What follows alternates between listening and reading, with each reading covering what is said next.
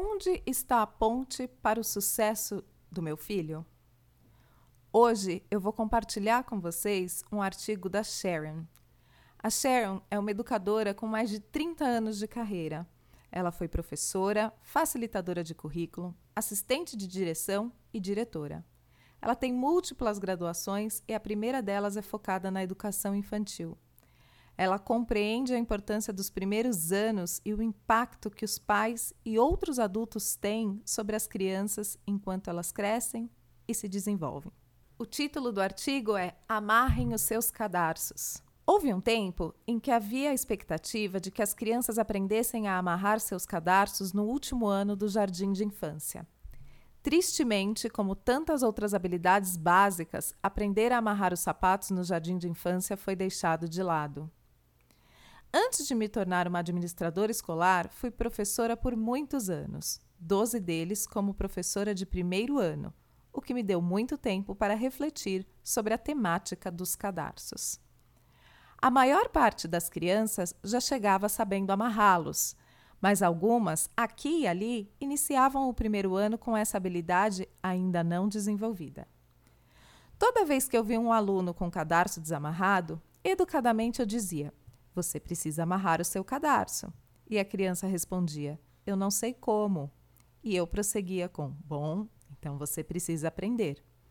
Sempre disponibilizei sapatos de cartolina com cadarços para que as crianças praticassem.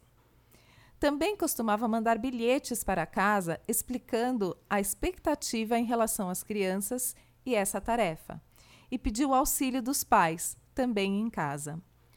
Durante as primeiras semanas, eu os ajudava também.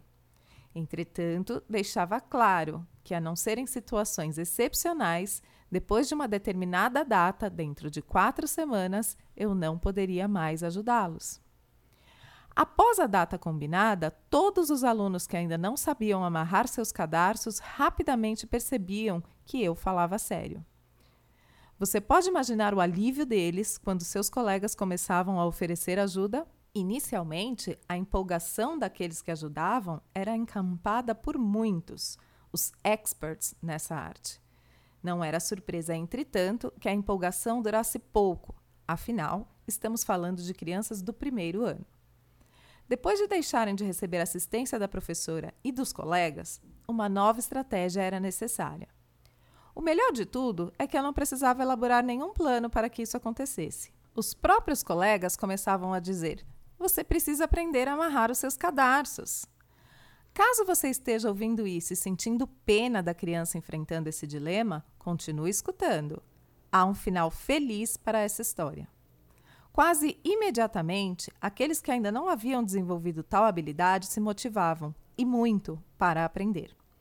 Durante os intervalos e tempo livres, eu observava crianças sentadas lado a lado, umas ensinando as outras como amarrarem seus cadarços e não amarrando por elas.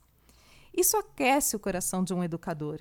Crianças ensinando crianças é algo poderoso. Pesquisas comprovam que quando crianças ensinam crianças, as duas partes se beneficiam.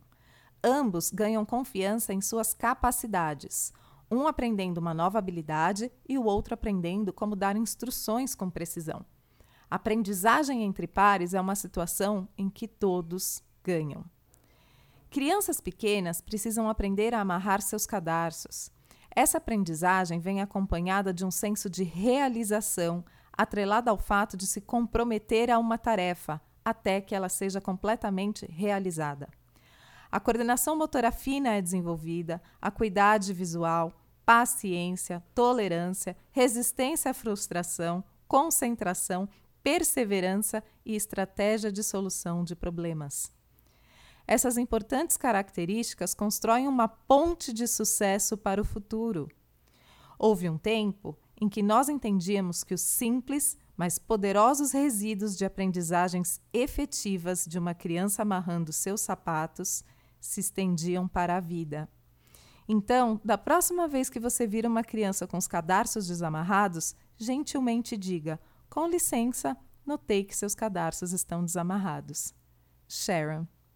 Bem, é isso. Eu não poderia concordar mais. Eu sou Denise Roher e você ouviu o podcast da SOS Paz App.